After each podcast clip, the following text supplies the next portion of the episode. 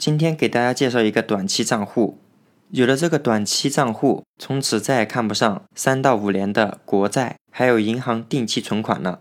接下来就给大家介绍一下这个号称短期王者的账户究竟是什么样子。我们先从两方面了解：第一，历史收益。这个短期账户从成立至今到上个月最低的收益是年复利百分之四点八。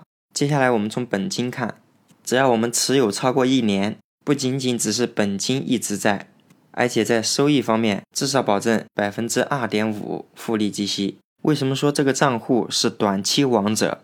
我们通过一个具体的案例认识一下这个短期王者。假如我现在向这个账户一次性存十万块钱。因为大家对这个短期账户非常的感兴趣，所以这个短期账户呢，它会收一个初始成本费用，一次性交十万块钱，那也就是说扣了一千块钱的初始费用。这个时候我们的账户里还有九万九千块钱，这个账户的历史收益至少维持在百分之四点八，也就是说我们的预期收益是百分之四点八。这样算下来，一年以后我们账户里有十万零三千七百五十二块钱。经过两年，我们的账户里有十万零八千七百三十二块钱。三年后，我们账户里有十一万三千九百五十一块钱。存了四年以后，我们账户里有十一万九千四百二十块钱。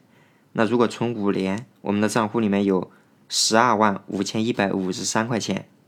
所以，如果我们十万块钱在账户里一直没有取出来，每一年年末具体的数值就是我们前面所说的。假如现在存满两年了，你想把它取出来，我们来看看这个账户折合成我们银行的单利具体是多少呢？刚才说了，两年以后我们的账户里有十万零八千七百三十二块钱，这些钱是不是全部能取出来呢？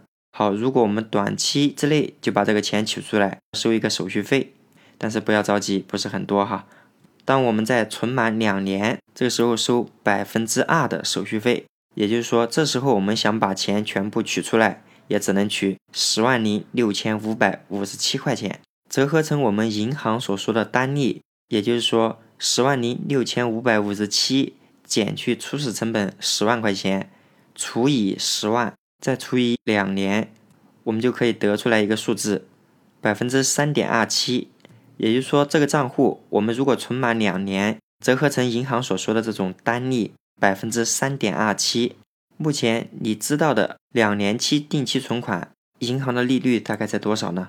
如果你有这个短期账户，可以达到百分之三点二七。通过这个账户存满五年了，我们来看一下，折合成银行存款的单利大概是在多少？我们五年的时候账户的余额是十二万五千一百五十三块钱。如果我们存满五年，这个账户取钱就没有任何手续费了。那十二万五千一百五十三减初始成本十万块钱，再除以十万块钱，再除以五年，就是我们的单利。你可以用计算器算一下，得出来是百分之五点零三。不管是和我们银行的五年期定期存款也好，还是我们五年期国债，我介绍完这个短期账户，你觉得还行吗？我跟身边很多人说过，每一个想存钱的人都觉得非常的好。所以这里我想和大家说一下，这个短期账户是一个一加一的产品。那什么意思呢？也就是说，这个短期利率账户啊，咱们不能单独去买，我们只有买了它的长期利率账户以后，才能买这个。前面我们也介绍过，我们每个人都需要一个短期账户、中期账户和长期账户。而且听过前面节目的朋友应该知道，未来我们的银行定期存款利率。肯定会下滑的，所以，我们从现在开始，从比较高的位置锁定利率，让利率不下滑，也非常的重要。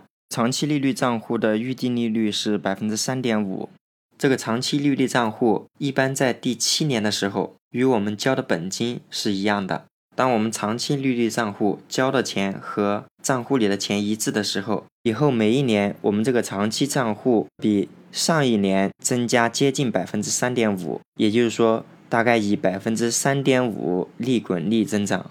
好，如果大家最近两年有闲钱，或者是之前一直在银行里有做定期存款，或者是买国债之类的，可以考虑一下我刚才说的这个短期账户。当然，我们在开短期账户的时候，一定要得开这个长期账户。我们的短期账户主要解决的是最近三五年的一个短期理财计划。